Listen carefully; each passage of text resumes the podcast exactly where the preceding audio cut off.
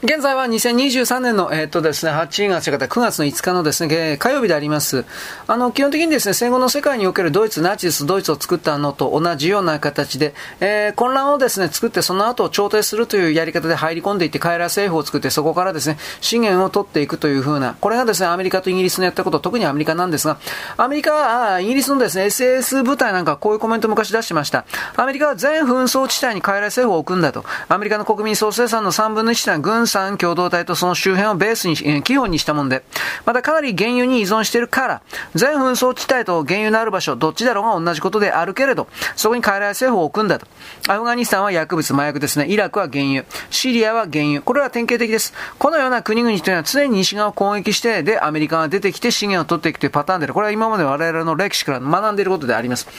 で、あの、前回言いましたけど、アラファタさんですね、アラファト議長。これはあの、本当はですね、あの、貧しい生活をしていた人です。簡素な生活をしていたんですけれども、とりあえずあの、彼の、彼の奥さんに月々10万米ドルを渡していたという報じられていた。これ本当かどうかわからないんですね。ただ、あの、奥さんとアラファト議長の信用を落とすために、これらの、えー、記事が流された。そして実際に使ってもいないのにお金をですね、入金された。だとか、いろいろあります。でも結局彼が死んだ後ですね、夫人、奥さんは自分の国にも帰らなくなって影響力の全てを失っています。つまりこれは第二次世界大戦当時とはあの変わりません。最初から騙すつもりで呼び寄せて、えー、なんというかな、活動させて、活躍させて、で、最後の最後で全部、うん、引っこ抜くというか裏切りというか最初の計画通りに騙し討ちをするわけです。あらゆる領域にその動きがあります。戦争の時から民間領域からそれは全部あります。アラハト議長に毒がもらえたというのは、2004年の10月20日と11月5日の2回です。で、これはアメリカの選挙と同時期でありまして、戦争の主義を自ら認めていたジョージ・ W・ ブッシュが再選しました。で、アラハトは2004年の11月11日死んだ。これゾロ目の日付が出るときはですね、基本的には必ず計画された出来事だということは、まあ覚えておいてほしいです。人為的なものだということ。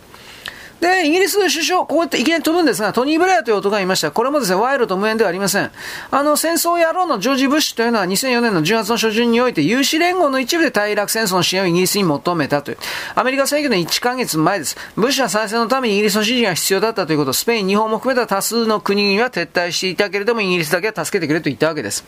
で、ブレアはですね、あのこれに助けた。でもね、あのー、なんだかウィストン・チャーチル以来イギリスの首相のように見え始めたというふうに、イギリスのですね、ラジオ放送が言ってるわけですけれども、まあ、チャーチル何かと言ったら、これはまあ、小児性愛のオカルト信者ですね、はっきり言えば。で、これらのですね、アメリカに協力するという分かったすぐ後、2004年の11月の12日なんですが、イギリスの情報部員、2004年の11月10日、トニー・ブレアがテムズ川沿いの350万ドルのマンションを購入したということが明らかになったという。で、これに関してはですね、彼を逮捕するための動きはイギリス内部で警察で起きているだとかいろいろあります。で、イラク戦争によってアメリカ支持の国を獲得するため、ブッシュの FBI に対して全政治指導者に関するわいせつ関連の処理を持ち出すように命じています。弱みを探って脅せということですね。で、トニー・ブレアに関しては彼が貴族だとか少なくとも女王の鳩子である著名な王族一名を含めるような小児性愛組織に属するようなものを保護して昇進させているということが分かりました。自分が出資し、出資ししたいから。で、あの、トニー・ブレアはその時点から弱み握られたんで、アメリカの軍産副王隊、つまりあの、ネオコンであるとか、ムーニスト統一協会のですね、本格的に傀儡政権になりまして、だからこそ政権の座に彼は長くいることができました。メディアというのは軍事機構の宣伝マシンです。ウィストン・チャーチルはですね、昔このように言いました。戦争の最初の犠聖書は真実だ。戦争報道の全ては組み込まれている計画通りである。報道機関は嘘をつかなければならなくて、軍産共同体は常に嘘を求めている。この通りになりました。イラアメリカのイラク、アメリカとのイラク戦争においてアメリカの死者数は1500名に抑えられた。民間人の死者数は公式には1万7000名だったんですが、現実は2005年4月の現在ではイラクの側で10万人を超えています。2006年6月において公式のアメリカ人の死者数は2500名に上がって、公式なイラクの民間人の死者数は5万名に減少しています。つまり2005年4月から2006年6月のアメリカ対イラク戦争で少なくとも5万人のイラク人が奇跡に死ななかったことにおかしいですね。このイラクの真実をなきものにして連合軍の報道機関は死人を生き返らせることができた。本当のことを探らせないようにしたわけです。イラクの保健省でさえ5万名の死者数が実際より少ないということを認めています。問題は北部と西部ではプルトニウム弾頭を搭載したミサイルと、ローリングサンダーが使われた。ローリングサンダーというのはですね、あの、高さ100メートル、幅800メートルにわたって燃え広がる炎の壁のことをローリングサンダーと言います。これによって激しい戦いが繰り広げられたんで、数えられる死体がですね、残っていない。燃えちゃった。何人死亡したか伝える人間もいない。で、観測している人も死んじゃった。戦死戦争死者数の嘘というのは、まあ、電線とか電力線を切断して意図的に増幅させられたんですが、まあ、アメリカがイラクで非道な行いをした真の理由というのは実はあります。イラク情勢が悪化すればするほど原油価格の上昇を正当化することになります。その価格は全世界で設定されます。世界を支配するのは外交ではありません。原油であります。少なくとも当時は。ということでですね、えー、外交とは恥ずべきことに関わったレベルに応じて昇進する政府に雇われたふりをした男色者、ホモたちのイカ様のようなものであると。で、この地上の物差しは、そいつがどれだけですね、ペドフィリア小児世愛であるかどうかということである。つまり、小児世愛の首相たちが西側の首相にですね、いっぱいいっぱい歴代、歴代ですね、うん、まあ、繋がっていたということであります。イラクというのはローリングサンダーと呼ばれるさっき言った爆撃で人口を減らされて地上のですね、800メートルにわたって炎がうねりを上げていました。もう燃え盛ってました。で、イスラエルはプルトニウム弾頭のロケットを開発しています。機体は気化してしまってですね、気化した機体というのは数には入りません。つまり、イラン、アメリカ・イラク戦争において、イスラエルなのかな、アメリカなのかな、わからんのだけれども、これ核爆弾とまでは言えないけれども、プルトニウムを周辺に拡散するような何かが使われていたということなんですかね。まあ、これは多数の生存国でアメリカが原油を手に入れまして、戦争の資金を賄えるように、原油価格を2倍にするために行われた作戦。つまりアメリカのコメディアン、クレイグ・キルボンがこのように言いました。なんで俺たちの原油があっちの砂の下に入っちまったんだ。すごいですね。取ること、ま、取る、取ること前提ですね。すごいですね。選挙の1週間の後です。アメリカというのは第二次大戦以降最大の軍事攻撃でファールージャに入っています。連日数百名の反乱軍兵士、無数の民間人をどんどんと殺害してですね、そしてあのファールージャを弱体化しました。これはあの戦争のずっとずっと後になって分かったことで、当時は一切これ報道されておりません。相当の人間を殺したようです。彼らというのは石油資源に恵まれたイランというのは2004年10月以降いつでもいつでも攻撃するような予定であった。イスラエルの航空機はアメリカの空母から飛ばして低放射線量の核爆弾を落として、つまりドカーンというふうなキノコ雲でバカーンというのではないけど、これはどちらかといえば汚い原爆みたいな感じですね。これとして人口を減らして油田を支配するつもりだった。イラク人を殺すつもりだった。大分。ところが2004年の10月の9日、入植地のチップ工場で行われたイスラエルとイランの秘密会合を通じまして、イランは学校の建物の下のような場所に大量の核兵器を隠し持っていることを認めたわけです。まあ、イランありますよ。ないわけねえじゃん。はい。あのー、ということでですね、インドからスウェーデン、それを介して購入されたものです。これあのー、スウェーデンとはインドの核兵器を斡旋しております。つまりあのー、インドはバレてないけど核兵器を撃ってるっていうのはこれ昔から言われていたこと、パキスタンもね、この辺りで手に入れたのかなということ。で、間にスウェーデンが入っていれば誰も疑わないということですね。で、あの、その代わり数万のインド人とスウェーデン人3000名がこの口封じのために殺されたと。で、2004年12月26日に別の油田が奪われた事件においてはボクシングで津波というもの、これで知られている。これあの、スマトラ沖地震のことなんですが、これ人工地震がどうかということは昔から言われていますが、これはっきりわかりません。まあ人工地震的なものおそらくあるとは思うんですけど、どうなんでしょうかね。はい。で、津波を起こすのに使われた技術の多くというのは、これは第二次大戦中にファンガパラオ半島でニュージーランド軍が実験しました。これはあのー、まあ、海底でドカンと爆弾を落とした。これは、この時は、中心となる地震を起こすのには、とりあえずハープが使われたと言われていますが、これはうさんくさい。インド洋上部からですね、中、中部のですね、アメリカ軍地、ディエゴ・ガルシア、これ有名な基地です。あのー、イギリス領でアメリカに対を課されていて、軍事基地があります。この周辺で起こった小規模の地震というのは津波が発生するかなり前に配置されてたニュージーランド式の爆弾によるものです。したがってディエル・ガルシアというのは、海抜わずか0.6メートルに位置にあったが、何の損害も受けませんでした。アメリカの船舶もインドへ去るように2週間前に告知されています。まあ、この世界における地震とかですね、台風とかにおいても全てが全てがですね、自然環境によるものかどうかというか疑っておけということは言っておきます。よろしく。ごきげんよう。現在は2023年の9月のですね、5日のですね、火曜日であります。あの、アメリカとですね、イラクの戦争の時にですね、新兵器というものがいっぱい使われた。イスラエルもたくさん使ってました。で、その中でですね、たま、様々な核兵器のバリエーションが使われたんですけど、うん、そうですね、あの、汚い原爆的なものだとかですね、無、無放射能核爆弾、つまりですね、ほとんど放射、無、完全にゼロじゃないんですけど、ほとんどが放射能が出ないような爆風と熱風だけが出るような核爆弾であるとか、いろいろ使われたらしいということを言います。もしょうがないからね、これは。で、このイラク戦争においてはですね、その時に行われた戦争によってイラクの人口統計によって今でも現代でも非常に強い影響を与えています。その原因は簡単なんで、多くの自動車爆撃だとか銃撃で若者ばっかり犠牲になってるからであります。子作りができない。で、これはモサドと CIA が動いてるからそうなったということ。彼らが暴動を先導するときには常に人口構成の変化を画策しているんですが、イラクで最も影響を受けた層というのは繁殖適齢期の女なんですね。2歳から20歳までの女子です。まあ2歳の女は別に妊娠しないけど、一応そういう、まあ将来的にということですね。で、戦争の対象を人口のかなり限定された部分に絞り込むというのはイスラエルと CIA の戦術としては知られています。CIA は南米でモサドと連動してですね、大量虐殺の紛争の時にこの戦術を使っています。学校ができても繁殖的齢期の女はいなかった。つまりこれ CIA の支援で行われたアジェンデ政権に対するクーデターの後でも顕著だった子供、国家は作れませんね、それだったらね。CIA はアルゼンチン陸軍特殊部隊というのはアメリカのカレッジで訓練しまして、小児性愛者になる方法という短期間の教育過程を実施しました。で、おかげでアルゼンチン陸軍特殊部隊というのは関営からのグリン駆動トラックを運転して学校のバス停を通り過ぎるときに、目に入った女性と片っ端から逮捕せずには折れなかった。レイプして殺したんですね、いっぱいね。で、CIA がもうそもそもでまともな諜報組織だってこと一回もない。CIA のモットーってアメリカのビジネス上の利害関係を守ることである。CIA はビジネスの目的に合わせて機密情報を入念に選び、それを実行する。あの、石油資源で財を成しまして、後でサダム・フセインを操って、CIA 長官を経まして、アメリカ合衆国大統領になったジョージ・ハーバート・ウォーカー・ブッシュ。このように動いておりますね。ジョージが息子のジョージを同じ地位につけた時に、多数のアメリカ人によるあなたの真珠湾と呼ばれる実行破壊行動が、9-1事件とともにボカンと発生したわけです。ジョージ・ブッシュ親子というのは、ゲオロク・ルート・ビーヒの手口を使って、空一自治会の自分たちが戦争をしたいと思う国々、特に独裁者が統治する国の戦車、人の戦車で、これはかなり長期間にわたって画策されたものであり、イラクは違う宗教を信仰する石油資源の豊かな国であった。このような新しいキリスト教対イスラム教の戦争というもの、この図式が欲しかった。これは原油価格の増大を念頭に生み出されたパターン。原油価格が国際的に固定されているから誰がどこを攻撃しようと誰の戦争であるとメディアが報じれば原油の売り手に利益をもたらすようになっています。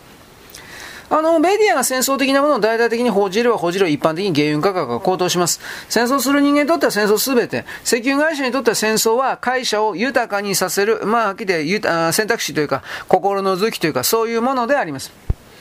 戦争は常に背後から仕組まれています。つまり、条約協定、契約因果関係というのは事前に最大限の利益と最小限の干渉を守るために、事前に文書で用意ができています。国連がその代表例ですね。国連は資金の50%を受け取っているから、まあ今でもそうなんですが、CIA の言いなりです。国連は常に反対しない。紛争がアメリカの利益にかなうときは、アメリカ人が国際戦争犯罪で国連から告発されることは絶対にないという。まあ常識ですね、これは。国連は現在では戦争薬物と小児性愛に関する機関と化してしまった。そんな風に変わっちゃったということ。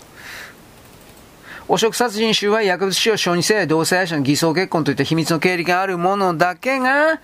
まあ、あの、影響のある立場につく候補として検討、偉くなれるということ。まあ、ろくなもんでない人たちがですね、中選ぶっているというか、なんとかかんとか長官であるとか、そういう風になっているということです。NATO の事務総長におけるですね、あの、ジョージ・ロバートソン教徒にいます、ヤープ。これですね、外交官と政治家という抜群な経歴を持っていました。NATO 事務総長としては素晴らしく適任であると、NATO が世界で最も成功した防衛同盟会であり続けるためにふさわしい人物を見つけたということを喜ばしく思うとかって言ってたんですが、ロバートソン教というのはイギリスを拠点とする通信会社ケーブルワイヤレス会長となったけれど、薬物と小児性愛のマーケットを偵察するのに供給するのにも絶好の地位です。通信会社というのは。NATO というのは新事務総長のアムステル生まれのヤープ・デ・ホープ・フスフェッフェル。ヤープというのはオランダ空軍の予備役将校を務めました。上級外交官を経て1986年議会に登場。素晴らしく才能に恵まれた専門家と評されましたが、敵は国際テロであるだから NATO はアフガニスタンにいるというふうにぶっちゃった。まあ、演説ぶった。第二次大戦後の倒産するするの状況になったモナコの銀行のアリストテレス・オーナーシスに支配されていました、個人に。モナコはその後薬物の輸送と薬物で得た金のロンダリングの合流点、そしてタクス成分になりました。教皇ヨハネ・パウロ2世、カルロ・ヨゼフ・ビオティファ。これとレーニエ大公というのは二人とも富士の山にかかっていて、NATO は新たにアフガニスタンのヘロイン取引の役割という薬物のマーケットを探していた。小児性愛者のロバートソン教は、ニュージーランド政府に小児性愛者がいたことを知っていた。それはジョンサン・ハントという国会議長。小児性愛者として2004年9月に名指しされて、またピーター・デイビス、これヘレン・クラーク州の夫が、1979年以前から2006年6月7日にサンフランシスコ空港で逮捕されるまでの間の同性愛と児童への性的虐待が進行中の案件として情報文書化されていたから、バレていたから。デイビスは空港で未成年のメキシコ人少年のまたぐろを掴んでどうかねと誘いをかけている下品ですね。少年は実は警官だった。デイビスはその場で逮捕された。首相の夫であるデイビスは外交特権を主張して RN ザ・ランザフ、ニュージーランド空軍と3名の外交官に救出されています。この3名ともですね、ホモだった男色オリンピックと言われております。まあ、こう腐ってますね。はっきり言うけれども。で、あの、とりあえず、小児生産、ジョナサン・ハントであるとかですね、ニュージーランドの高等弁務官になった。これらのですね、今でもそうなんですが、政治の表舞台において、偉い立場になっている人がホモ、または小児性愛ではないかということに関しては、全世界、つまり、世の東西を超えて、日本ですら、中国ですら、もちろん韓国ですら、そうしたことを疑わなくてはいけないということ。まともな普通のノーマルな考え方を持っている人は、どうやらこの地球世界においては、政治とか経済における本当の意味のコントロールの座標には座らせてもらえないようにどうやらなっているということを知っておいた方がいいんじゃないかなと言います。はい。で、あの、イラク戦争のことをちらりと言います。アメリカはイラクを徹底的に破壊、分断しました。で、昔の敵のイランを単純な理由で、えー、空洞化しました。空洞化できるようになったというか、無力化したということ。まずイランには原油があるということ。で、イランは宗教が違うということ。イランはロスチャールドの中央銀行体制に所属していないこと。そして政治は男色者の休暇である。外交は男色のオリンピックだと。和平協定というのは単に次の紛争のための境界を設定するだけにしすぎない。メディアは髪型の話ばかりさせられてメディア報道をめぐるような対立は計画的あってもなくても原油の価格を上昇させる話題になれば。で、政策上大事なのは原油原油だけである。アメリカは原油がなければ無力である。まあ、ベトロダラ体制ありますからね。アメリカは原油で全権力を掌握している。イラクに原油がなければそこで戦争もなかった。同様にイランに原油がなければそこでの戦争もなかったはずである。原油がなければ中東の戦争は人道的な紛争とみなされて国連が介入して、おそらく食料廃棄を出す前に小児性愛の賄賂を受け取っている。ダブルの大量殺人事件の小児性愛組織と彼を関連づける FBI 文書にその存在するから、トニー・ブレアは中東の戦争については口を出さない。この人もホモ、小児性愛。で、原因は10兆の恐竜が1箇所で死んだからできたというものではない。死んだ恐竜は原油ではなく、石鹸になる。まあだから原油というのは地球が勝手に作ってるってことも知ってるわけですね。原油は太陽のエネルギーと地球の外核内核の天然産物でほっといてもできる。1日あたり 1, 一方に8.3回自転する外核と、1日あたり反対方向に1回自転するマントルと、地殻の間の摩擦が原油でうまく進むようになってる。これが接合部分で時速約1600キロの神話的スピードを生み出している。スーパーマンは正しかったのである。アニメを見ることである。そっちの方が特に戦時中は髪型の噂よりもっとニュースを出して、なぜか。冷静な思考についてたらアニメのシンプソンズとサウスパークを見りゃいいって、もうはっきり本当のこといっぱいやっていたということ。髪型の話をして戦争を語る分別のない宣伝についてはフォックステレビを見ればよい。当時そこしかまともなことを報道していなかったということですね。はい、よろしく。ごきげんよう。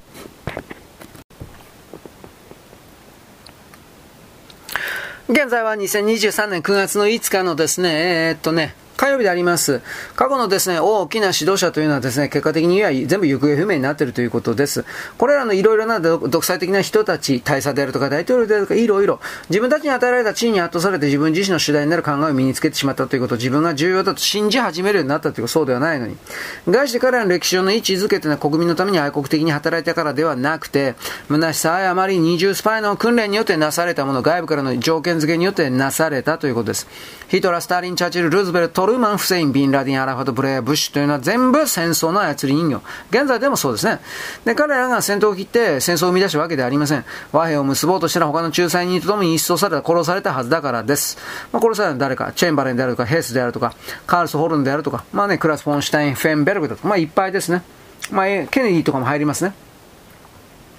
意図的に国民市民を混乱させて誤った情報を与えて第二次大戦が組織化された戦争で大大規模な人口減少の実験だった、実践だった。こっちの方がメインだった。これをですね、関連付けさせないようにしたというのは西側諸国です。本来ならば大規模な人口減少というものがこっちがメインだった。本当のこと言えば。でもここに到達させないようにいろいろ様々な情報が流されていた。謀略情報も含めて。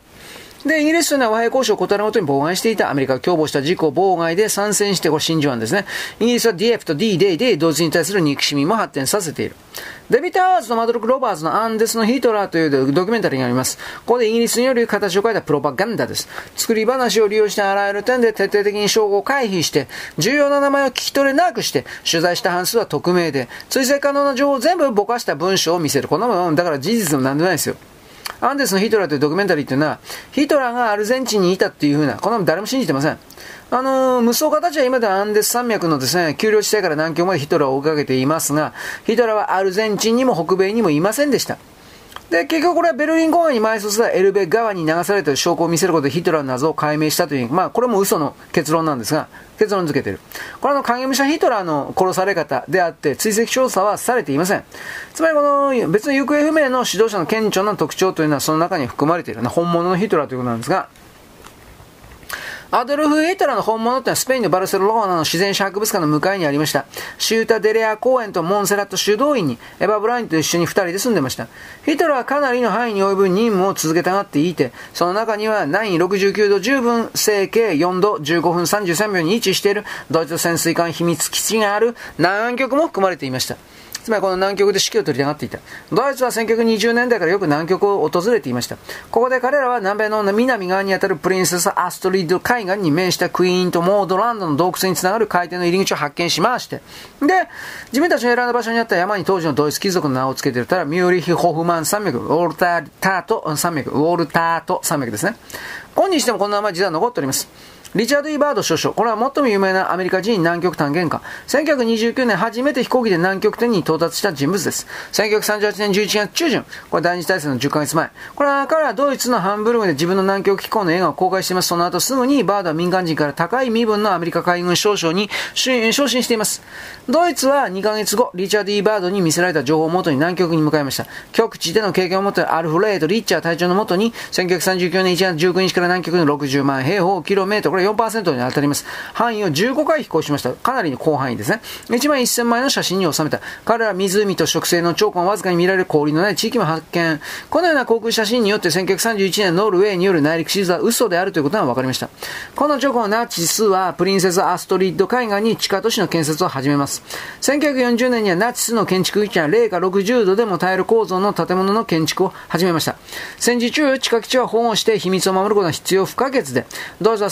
1941年から南極の地下建設活動を維持していました。ナチスはこの難攻不落な都市をニューベルリン、付近一帯をノイシュビア・ベンラント、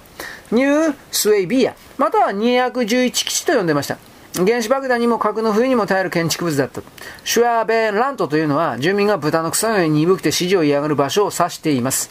ノイ・シュベア、シュベバー・ベンラントというのは、住民が知的で革新的な専門技術者で衝動的に支持を受ける場所を示している。また、新興キブリランドとも言うというか、まあ、原子爆弾からの製造の可能な場所であるということ。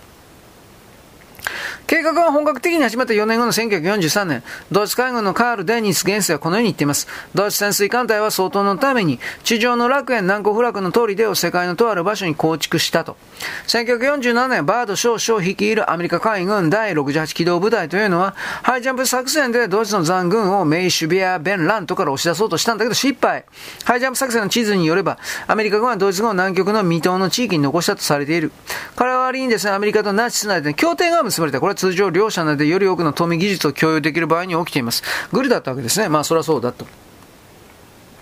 第二次大戦というのは全ての当事国者の間で合意がありました。1919年に計画された役割に担う人物は早くも1836年から特定されていた。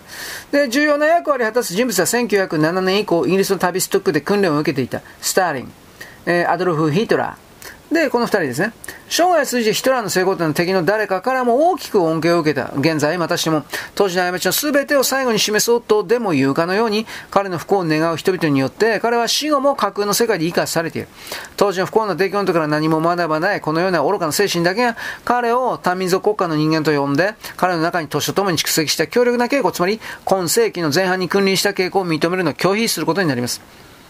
まあ、公式な歴史というのは今のですね、彼の本当の歴史を偽装しているわけです。彼が生きていたとか、そんなことはもちろんだけど絶対に言わないわけですね。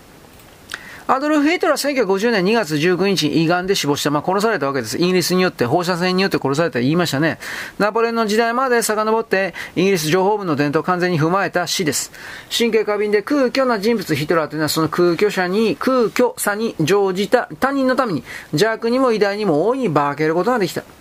どうなんですかね。まあだから、これらをですね、なんというかな、演じていたチャップリン。これはもちろん向こう側の人という言い方になりますね。あの、イギリスの兵士たちというのは、大陸での戦争から戻ってイギリスに情報部と意見交換を行った途端、気分が悪くなった。なんでかっていうと、1945年になると情報部の長官たちは戦争が仕組まれたものであって、誤謬であって、第二次大戦の開戦の前から目的が明確に定められていたでっち上げだということに気づいてしまった多くの人々が。で、あの、このため高い地位にあった情報部関係の兵士の多くは個人的にすごく幻滅して、戦争について話したがらないようになっていた。これは口を閉ざした大きな耳の世代と言われ、つまり覚悟を決めた生存者、大きく顕著な耳が自分たちの責任を苦々しく持って口を閉ざしているということを示しているわけです。まあ、あの、第二次世界大戦の全てがやらせであったということを認めるというか、自分のアイデンティティがですね、なんだろう、ぶっ壊れるということですね、これどこがあったらね。で、このイギリスの工作員と言われたのは2人。この場合はアドルフ・ヒトラーとテオドル・モレル博士です。ヒトラーの G のテオドル・モレル博士はイギリスの工作員でした。まあ、なおかつフリーメイソン。非公開のチベットロッジの会員でもありました。ウリル教会の会員よりでもあります。ジョージ5世、6世のおかげでその地位につきました。このような特性は全部アドルフ・ヒトラーと共有していたんですが、ヒトラー自身はフリーメイソン・リートのつながりを否定しています。ウリル教会のウリーというのはチベットでグルジエフが学んだある種の生命力であり、グルジエフがヒトラーのオカルト面での精神的指導者である歯科医のフリードリヒ・クローンとカール・ハース・フォーファー教授に伝授したもの。ブリルというのは1900年代初頭は非常に著名な概念でありまして、ボバインとブリルからボブリルというブランド名の元にもなっています。ボブリルというのはこれ牛乳エキスのブランドです。まあ食べ物ですね。カールス・ハウス・フォーファーの息子のアルブレヒトはという人物はハミルトン公爵の愛人であり、ハミルトン公爵はケント公爵の愛人であり、そのケント公爵がジョージ6世の弟でした。ホモネットワークですね。はい、そういうわけなんで、まあ、第二次大戦がどう大きなところでは全部事前にずっと計画されていた全てが台本やらせであったということの概念だけはとりあえず今日のうちにします。よろしくごきげんよう。